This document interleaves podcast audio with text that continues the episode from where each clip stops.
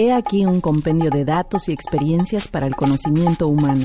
Enciclopedia, Enciclopedia Radio. Un espacio para la ciencia en Chiapas. No hay un manual para escuchar este programa. Solo pon atención a la información que a continuación te compartimos. Enciclopedia Radio por Radio 1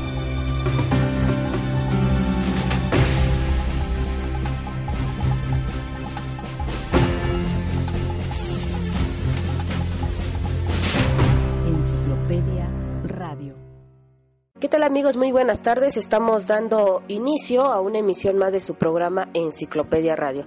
Los saluda su amiga y servidora Elena Burguete Zúñiga. Los invito a que se queden con nosotros en este programa especial que trae el Colegio de la Frontera Sur, donde lo estaremos enfocando a hablar acerca del Día Internacional de la Eliminación de la Violencia contra la Mujer que se conmemora en fechas próximas. Y para eso está con nosotros la doctora Saraí Miranda Juárez. Ella es investigadora del Departamento de Sociedad y Cultura del Colegio de la Frontera Sur. Muy buenas tardes, Saraí, bienvenida. Mm, buenas tardes, Elena, y buenas tardes a todos los radioescuchas. Platícanos el por qué existe un Día Internacional de la Eliminación de la Violencia contra la Mujer. Pues mira, el Día Internacional de la Eliminación de la Violencia contra la Mujer se aprobó eh, por la Asamblea General de las Naciones Unidas en 1999 y se estableció que fuera el 25 de noviembre de cada año. Ya eh, lo estaremos conmemorando este mes. Esta conmemoración tiene su origen en que un 25 de noviembre de 1960 en la República Dominicana fueron asesinadas tres hermanas, las conocidas hermanas Mirabal, eh, quienes fueron eh, importantes activistas políticas y fueron víctimas del asesinato violento por órdenes del entonces dictador dominicano Rafael Trujillo. Por eso se decidió el 25 de noviembre. Pero no fue solo por este desafortunado evento que, se decidió dedicar un día para nombrar y visibilizar la violencia contra las mujeres y las niñas. Más bien es en el marco de que actualmente los, los, organismos internacionales y los Estados miembros han empezado a reconocer que la discriminación contra las mujeres y las niñas así como la desigualdad de género, pues tienen su expresión extrema en los actos cotidianos y sistemáticos de la violencia que se comete contra nosotras. Y pues reconocieron que la violencia se ejerce todos los días y en todos los ámbitos y pues representa una violación a los derechos humanos más fundamentales de las mujeres y las niñas. Eh, la violencia se va, se vive y se muchas mujeres la experimentan de forma reiterada y es una práctica muy arraigada alrededor del mundo que puede culminar incluso en la muerte de las mujeres y las niñas. Cuando se habla de violencia contra la mujer, ¿qué se entiende al aplicar este término? Mira, hay como muchas definiciones, se han definido desde el, desde el ámbito de la salud, desde el ámbito de la psicología, desde el ámbito de las ciencias sociales, pero en general son todos esos actos que mm, ponen en riesgo la integridad física y emocional y ponen en riesgo incluso la vida de las mujeres y de las niñas. Esta violencia, como tú nos platicas, lo pueden vivir niñas, adolescentes y mujeres. ¿Existe algún sector de la población que sea mucho más vulnerable a sufrir violencia?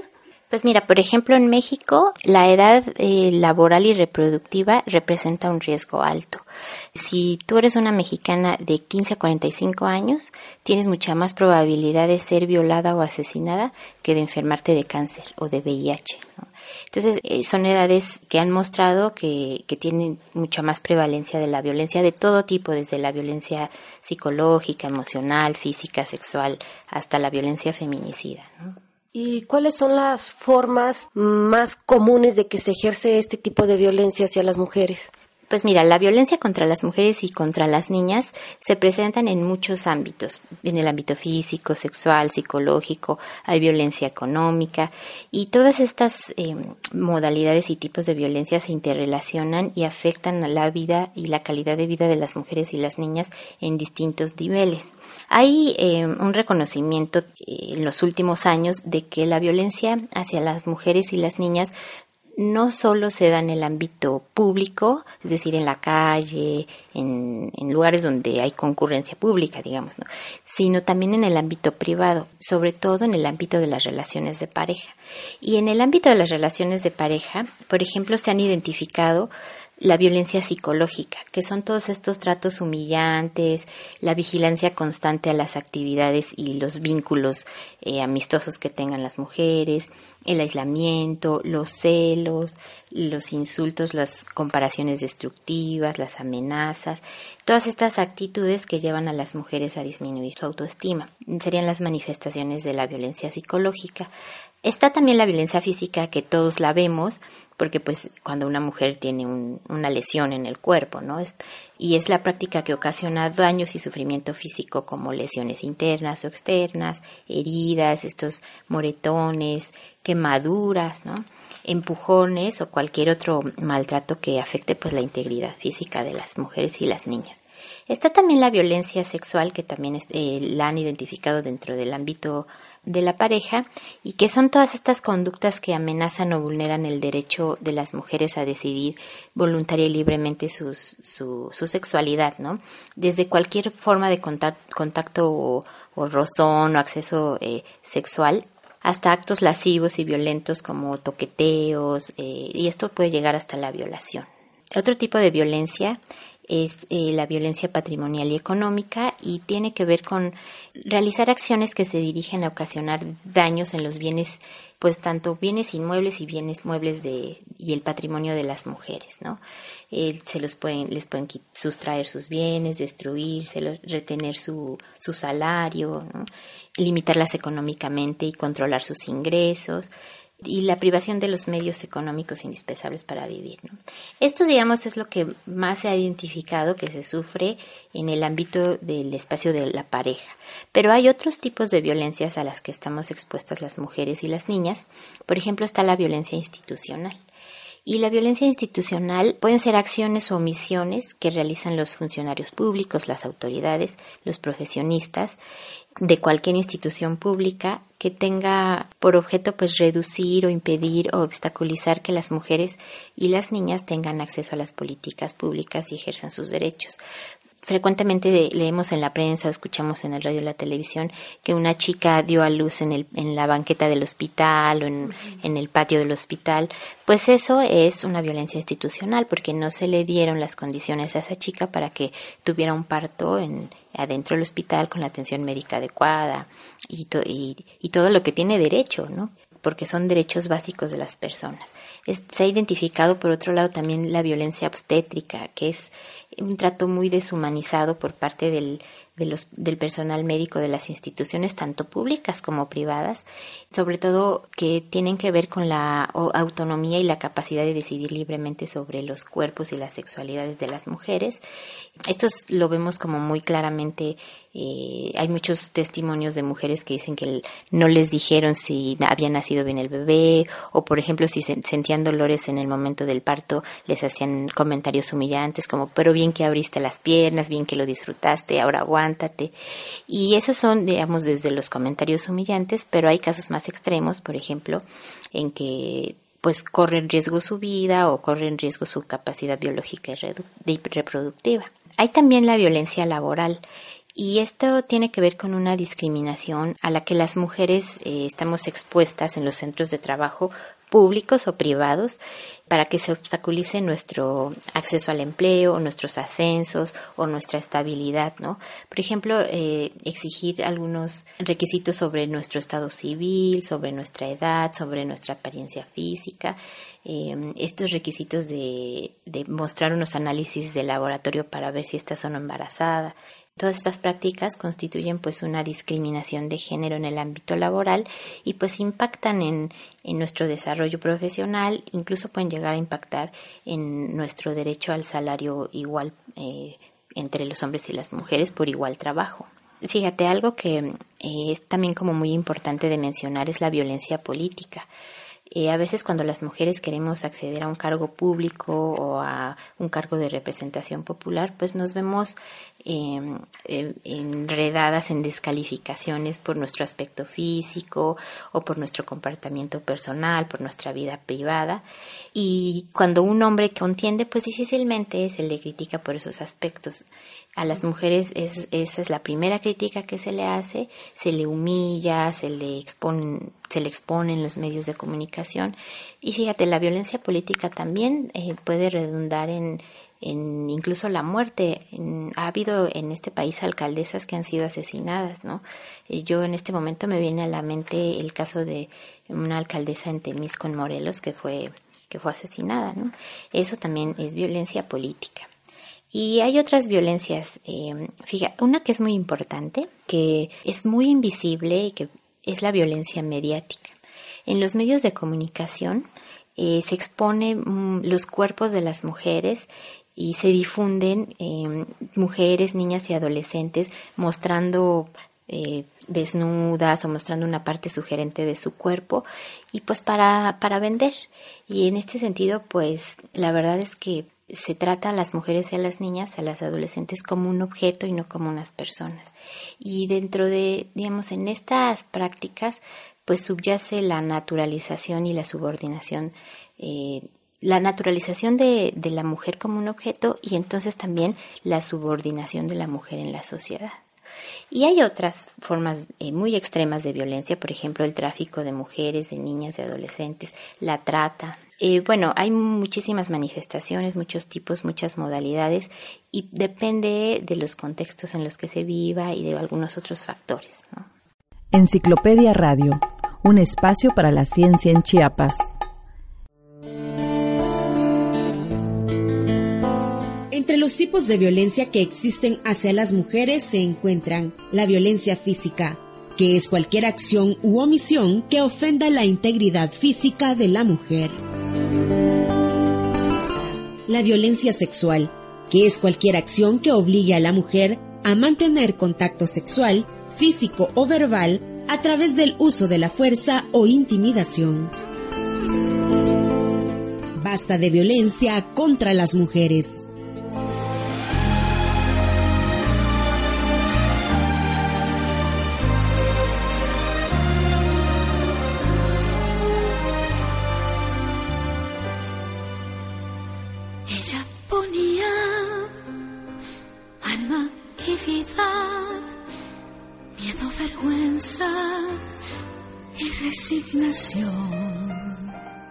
Él se encargaba de las heridas, de los insultos y humillación. Cuéntale al mundo lo que pasa. No calles más tanto dolor. Abre las puertas de tu alma. Pide ayuda, por favor. Ella creía en sus promesas hasta que todo se derrumbó.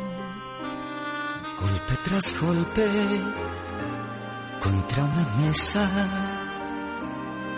perdió el hijo que nunca vio. Cuéntale al mundo lo que pasa. No calles más tanto dolor. Abre las puertas de tu alma. Pide ayuda por favor. Cuéntale al mundo lo que pasa. No calles más tanto dolor. Abre las puertas de tu alma puede ayudar. Por favor.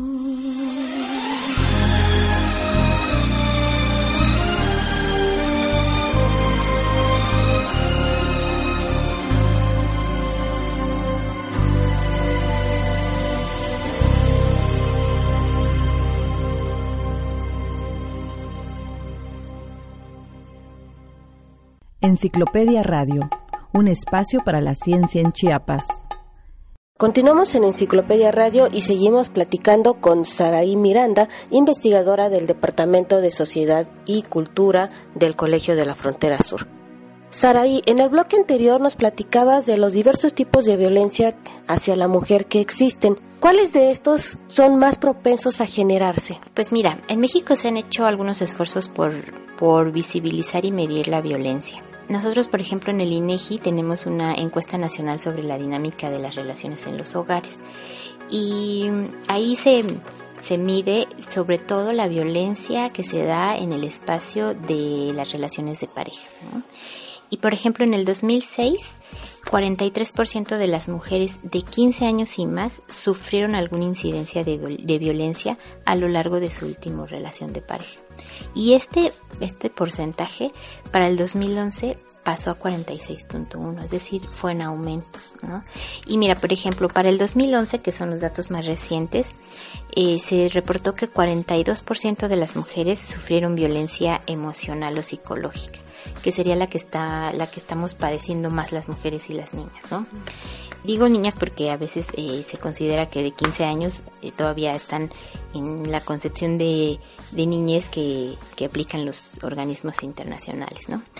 24.5% sufrieron violencia económica, ¿no? Como ya habíamos visto estas prácticas de regularles sus ingresos, controlárselos, quitárselos, eh, sustraerles sus bienes, ¿no? 13.5 sufrieron violencia física y 7.3 violencia sexual.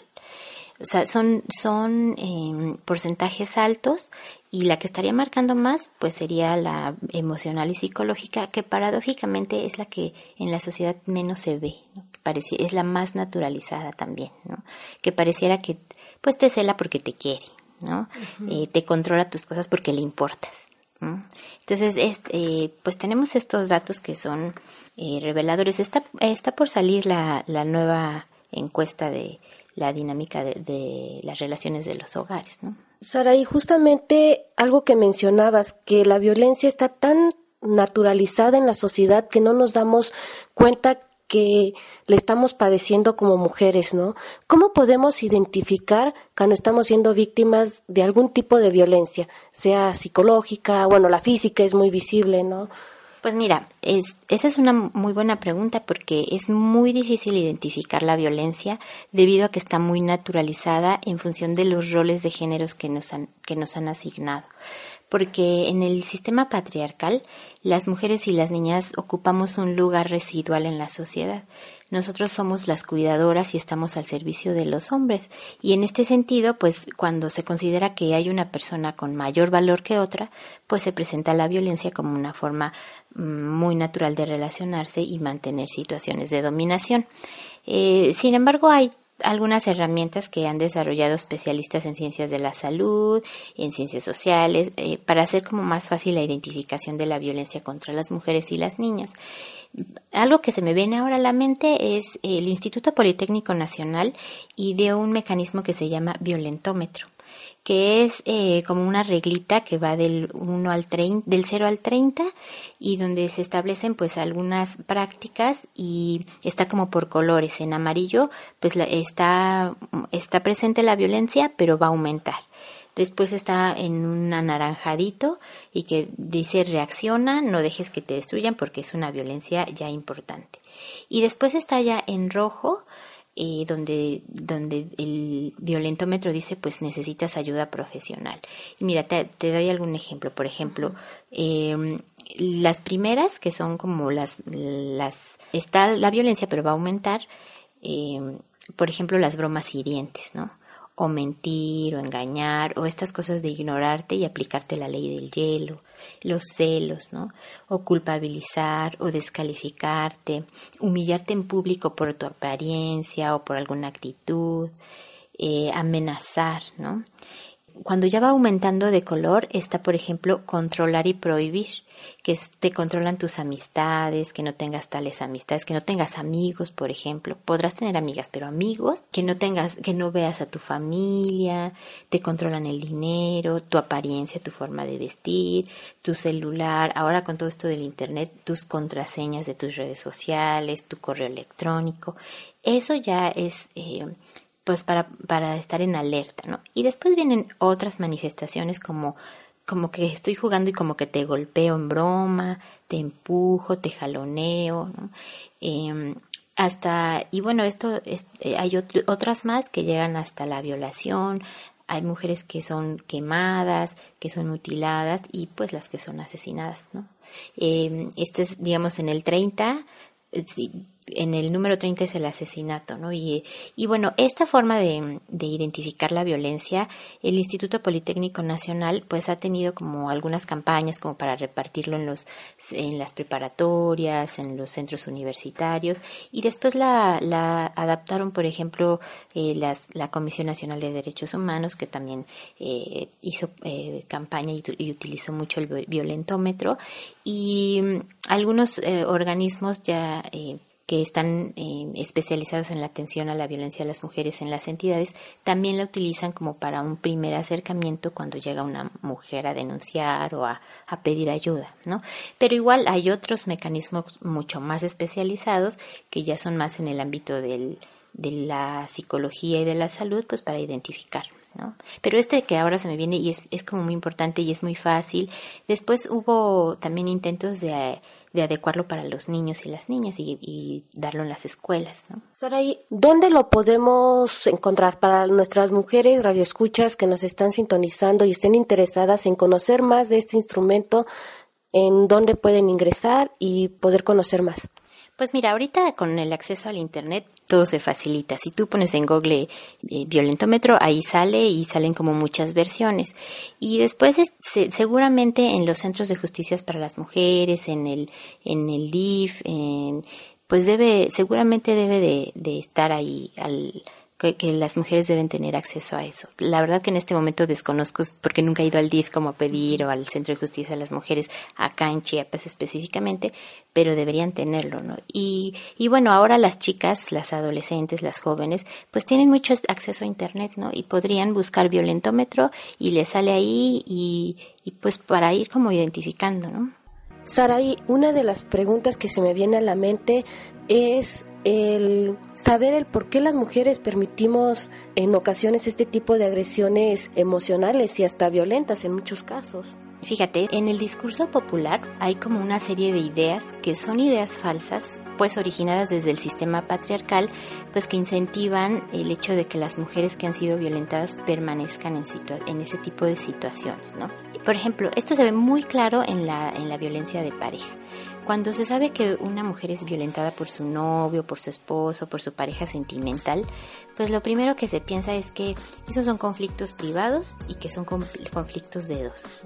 Y, y la, el, digamos, en el discurso eh, popular y cotidiano de la gente, dicen, no, pues para que haya un problema y haya un conflicto debe haber dos partes, pues ella también tiene culpa. Y la verdad es que esa es una visión muy parcial que no toma en cuenta la desigualdad en que las mujeres se encuentran. ¿no? Es una desigualdad estructural porque a las mujeres desde que nacemos nos educan a que hay que buscar el amor de un hombre como un proyecto de vida y de preferencia de un solo hombre, ¿no?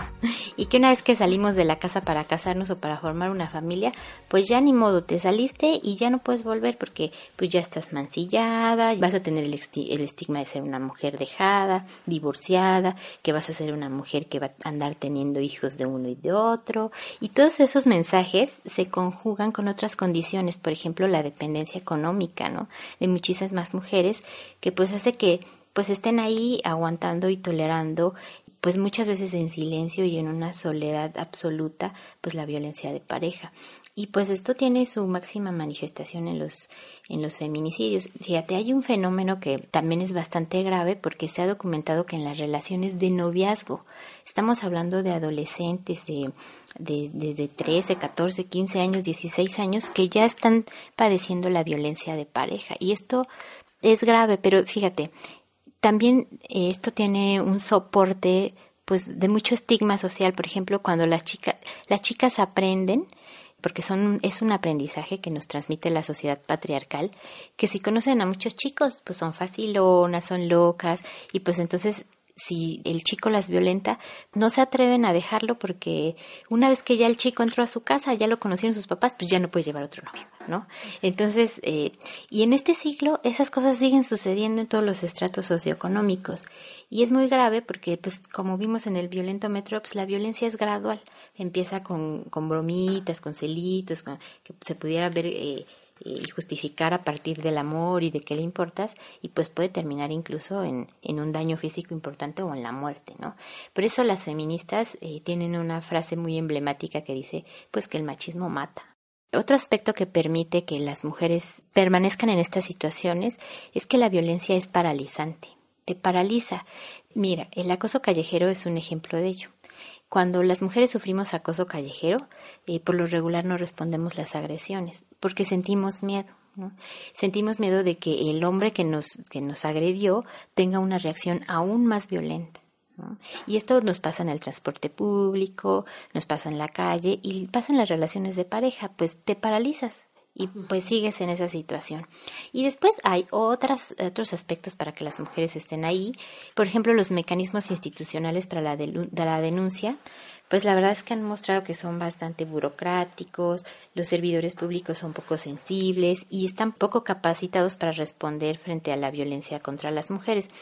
Imagínate a una mujer que es toqueteada en el transporte público y en el discurso, digamos así, como muy inmediato, dicen, ay, pues es que también las mujeres se dejan, no denuncian.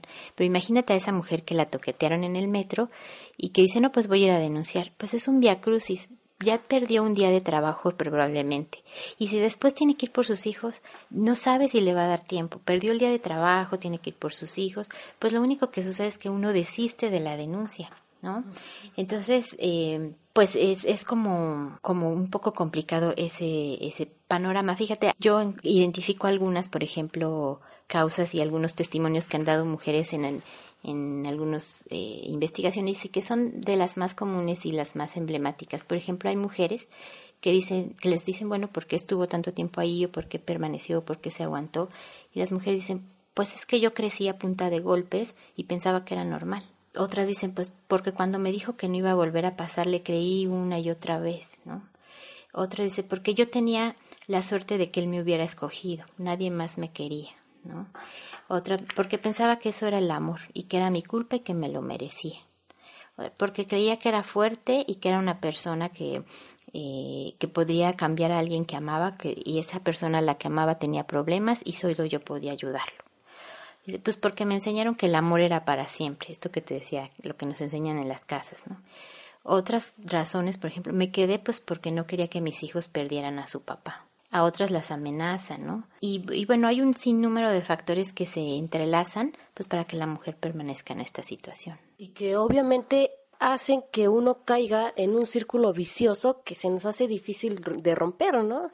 Y pues la naturalización de la violencia, cuando es violencia de pareja, siempre esto que te decía, pues es un problema de dos y es mitad y mitad de responsabilidad, pero es, es, es no es considerar la desigualdad en que se encuentran las mujeres, ¿no? Saraí, y en cuanto a los sectores de la población que es más propensa a sufrir violencia de género, ¿existe una gran diferencia entre que si es de clase baja, clase media, clase alta? Mira, em, la violencia de género es una práctica que se distingue por realizarse contra las mujeres y las niñas por el solo hecho de haber nacido mujeres. Y en ese sentido, pues todas las mujeres y las niñas estamos expuestas a ser víctimas de violencia de género. Pero evidentemente hay algunos factores sociales que incrementan el riesgo. Por ejemplo, pues la condición socioeconómica es un factor que profundiza el riesgo.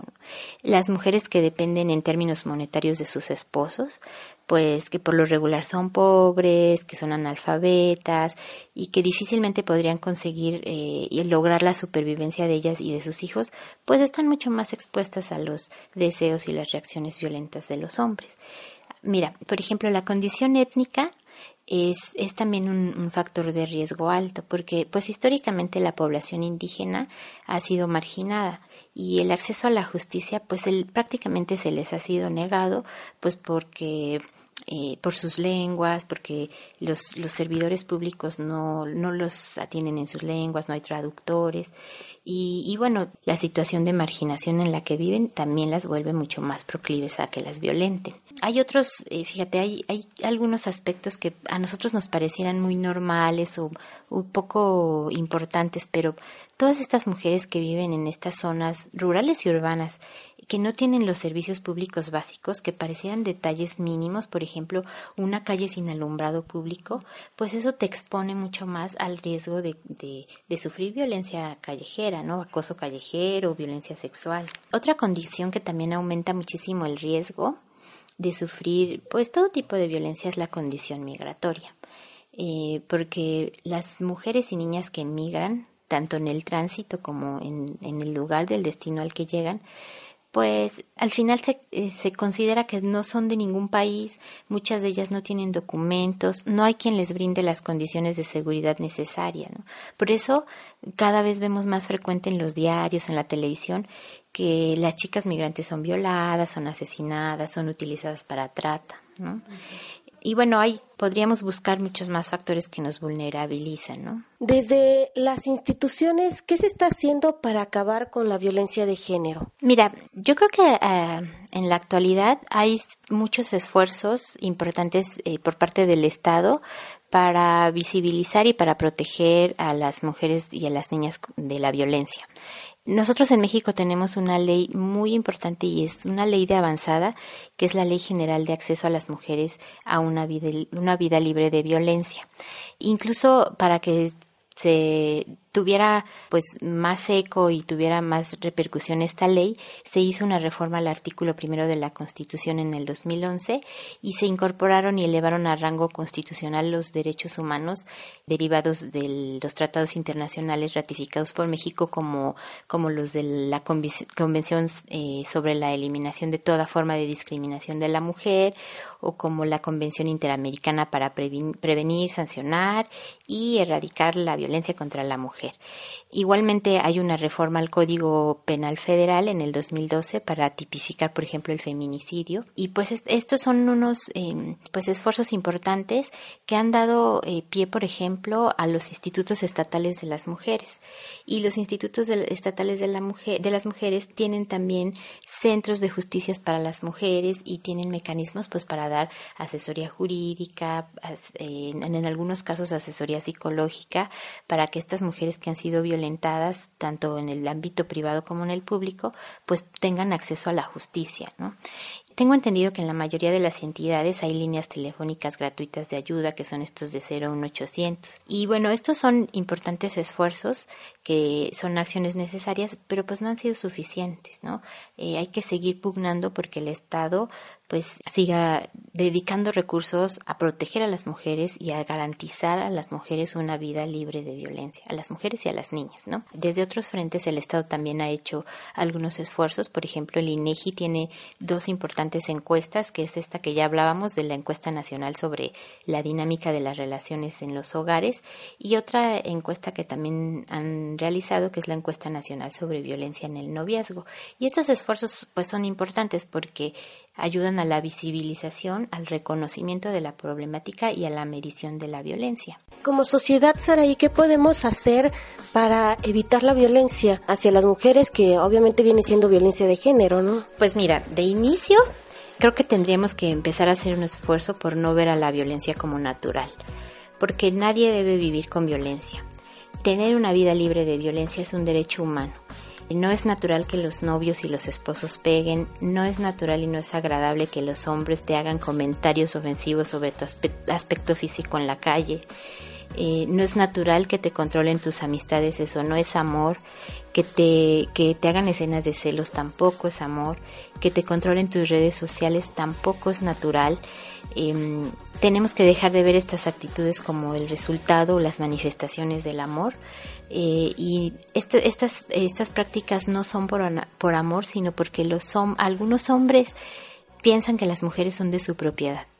Y las mujeres somos personas, y las personas no son propiedad de nadie. Aun cuando se haya hecho una promesa ante la ley o se haya hecho un rito religioso, nada justifica la violencia. Eso es algo que podemos empezar a hacer como sociedad. algo muy importante que empezamos, que tenemos que seguir haciendo es exigir al Estado las condiciones óptimas para la denuncia y para la visibilización de lo que está pasando. Porque, como te digo, el Estado ha hecho cosas, hay avances, pero no fue que un día se levantaron y dijeron, hoy tenemos la voluntad política para hacer la justicia de todas las mujeres violentadas y todas estas niñas. Y también nos levantamos con mucha voluntad para prevenir a las que las demás eh, no las no, no, sean víctimas. Pues no fue así. Eso, estos avances pues han sido el resultado de muchas luchas, de una negociación histórica de los grupos feministas que han estado pues pugnando porque se aprueben leyes, se dé presupuesto en investigación, porque las mujeres tengamos una un lugar en la vida pública, en la vida política, y pues es eso, exigirle al Estado que garantice todos nuestros derechos, desde el alumbrado público hasta nuestra participación política y leyes que sancionen a quienes ejercen violencia contra las mujeres y los niños, ¿no? Y bueno, debemos exigir además lo que te decía, que se mejoren los procesos de denuncia, que se sensibilice y se capacite a los funcionarios públicos, pues en relación a una perspectiva de género, para que se evite que se dé una doble victimización de las mujeres que ya fueron violentadas. Todos hemos sabido de, algún caso de una chica violada y llega al, al Ministerio Público y le preguntan cómo iba vestida. Esa es una doble victimización, ¿no? Eh, bueno, exigir al Estado que invierta en salud, en educación, pues para evitar las violencias institucionales. Cuando las mujeres están más educadas, tienen menos propensión a que sean violentadas. Si se invierte en salud, pues va a haber menos posibilidades de que una chica dé a luz en una banqueta o afuera del hospital. Bueno, y mira, si la gente no quiere exigir, no se quiere organizar, si nosotros como sociedad no tenemos tiempo, una buena opción, pues, sería que dejáramos de reaccionar frente al movimiento feminista. Hay muchísima reacción negativa eh, los varones, por ejemplo, dicen que somos unas feminazis. ¿no? Decir que las mujeres feministas somos feminazis es compararnos con un régimen político que fue dirigido por hombres que decidió realizar una de las matanzas masivas hacia ciertos grupos de población que fue de las más espantosas por las que atravesó la humanidad. Y con eso nos comparan. Y nos comparan y cuando lo único que estamos haciendo es buscar que se cumplan los derechos básicos y fundamentales como se les cumplen a los hombres en una sociedad que es una sociedad democrática, ¿no? Y bueno, hay otras cuestiones que tienen que ver con esta reacción, por ejemplo, en el eh, cuando se empieza a hablar de de que hay feminicidios y que están aumentando, salen a discutir, bueno, pero vivimos en un país muy violento y los hombres también mueren. Claro, las feministas no estamos negando eso, pero discutir en esos términos es esconder el núcleo de la problemática de la violencia de género como tal, porque evidentemente estamos en una sociedad muy violenta, donde las, los jóvenes mueren, donde los migrantes mueren, eh, los varones mueren a cada rato. Primero no están muriendo en manos de las mujeres, o porque lo practicaron las mujeres. Y además no están muriendo por su condición de ser hombres. Sin embargo, las mujeres sí. Entonces no es una comparación válida. Lo único que hace este tipo de discusiones es desdibujar el hecho de que las mujeres y las niñas sufren violencia solo por haber nacido mujeres. Y ese es el, el reconocimiento que se debe hacer respecto a la violencia de género. Ya nada más te digo unos datos así muy rápidamente. La ONU recientemente, hace como un mes, sacó una infografía donde había algunos datitos y la, titularon Ser mujer en México es igual a, a un deporte extremo. Imagínate, porque la ONU declaró que la violencia de género en México ya es una pandemia. Cada cuatro minutos ocurre una violación sexual en México. Tú cuenta ahorita cuatro minutos y va a ocurrir una violación sexual. Otros cuatro minutos y una violación sexual. Es una pandemia la, la violencia de género. Fíjate, 40% de la población total ha sufrido algún tipo de abuso y 70% de las violaciones ocurren en el contexto familiar o social. 38% de las mujeres han sido maltratadas de este 38% de las mujeres que han sido maltratadas no denuncian porque se les hace algo normal o sin importancia. Detrás de este 38% está lo que comentábamos, ¿no? Pues me maltrató porque me quería, porque así es el amor, porque hay que aguantar la cruz. Y pues la verdad es que es eso lo que, lo que tendríamos que ir haciendo como sociedad, ¿no? Bueno, Sara, y aprovechando que te tenemos acá y antes que se nos termine el tiempo, platícanos acerca del trabajo que realizas ahora en Ecosur. Pues yo recién me integré este mes al Departamento de Sociedad y Cultura, estoy con el grupo de género y eh, yo siempre he trabajado cuestiones de trabajo infantil. Ahora estamos eh, preparando un proyecto de investigación sobre trabajo infantil y violencia de género. Queremos explorar el sureste de México, sobre todo porque pues sabemos que es una región con ciertas especificidades eh, y queremos sobre todo estudiar a estas chicas que hacen trabajo doméstico a puertas cerradas, que son por lo regular que provienen de zonas rurales a las ciudades y que eh, pues las familias de origen las encargan con una familia urbana a cambio de que se les dé sustento o del sustento cotidiano y en algunas ocasiones les prometen que las van a llevar a la escuela y las niñas tienen que realizar trabajo doméstico. Eso lo queremos eh, explorar acá en San Cristóbal, en Tapachula y mm, en, en, alguna otra ciudad del sureste de México, porque además también queremos ver si este problema pareciera que es un problema antiguo, pero es un problema muy vigente y queremos ver si la condición migratoria de algunas niñas tiene que ver con que realicen este tipo de trabajo. Y bueno, es, eh, son estas niñas, estas niñas las que están muy vulneradas frente a la violencia que se puede ejercer, porque además como esa puerta cerrada, pues nadie sabe si, si las humillan, si les pegan, si les ocasionan una, una merma su autoestima y que incluso las pueden hasta violar sexualmente o abusar, ¿no? ¿Algo más que gustes compartirnos, Saraí? Pues nada, que la violencia no es natural, que las mujeres y las niñas tenemos derecho a una vida libre de violencia. Y sobre todo, me imagino, si somos víctimas de violencia, denunciar, atrevernos a denunciar, a hablar, ¿no? Para poder contrarrestar esta pandemia, como bien nos mencionabas, que se ejerce en México, ¿no? Sí, sí, y, y que, que, la sociedad alrededor de las mujeres y las niñas, si se sabe, pues no las, no las victimicen doblemente, no les digan, eh, pues cómo ibas vestida, pues eh, eh, te lo mereces por andar eligiendo ese tipo de hombres, tienes responsabilidad, tú también le gritas, como es abstenernos de doble, de hacer la doble victimización a las mujeres, ¿no? Pues muchas gracias, Saraí, por aceptar la invitación a participar en este programa de Enciclopedia Radio pues muchas gracias a ti. Y bien, agradecemos a nuestra audiencia que nos estuvo sintonizando en esta hora de programación. Nos estaremos escuchando en nuestra siguiente emisión. Mientras tanto, se despide de ustedes su amiga y servidora, Elena Burguete Zúñiga, y les deseo un feliz fin de semana. Hasta la próxima. Todo parece bonito, pero puede estar maldito. Hoy bonitas palabras y mañana se te clavan. Ella era muy bonita y él la quería. Pero después de un año todo cambiaría.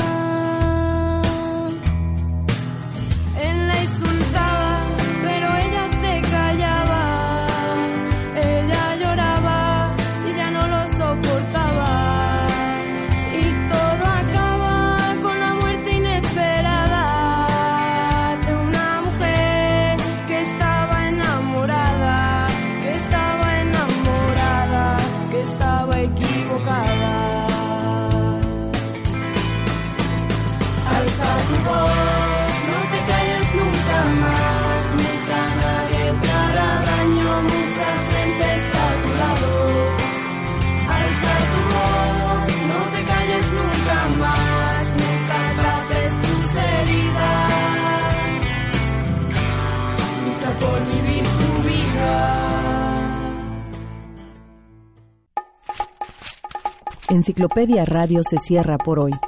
Datos y nuevas experiencias en nuestra próxima emisión. Nuestro buzón queda abierto para enriquecerlos con tus comentarios. Radio 1, 760 en Facebook. Enciclopedia Radio. Un espacio para la ciencia en Chiapas. Por Radio 1. Radio 1.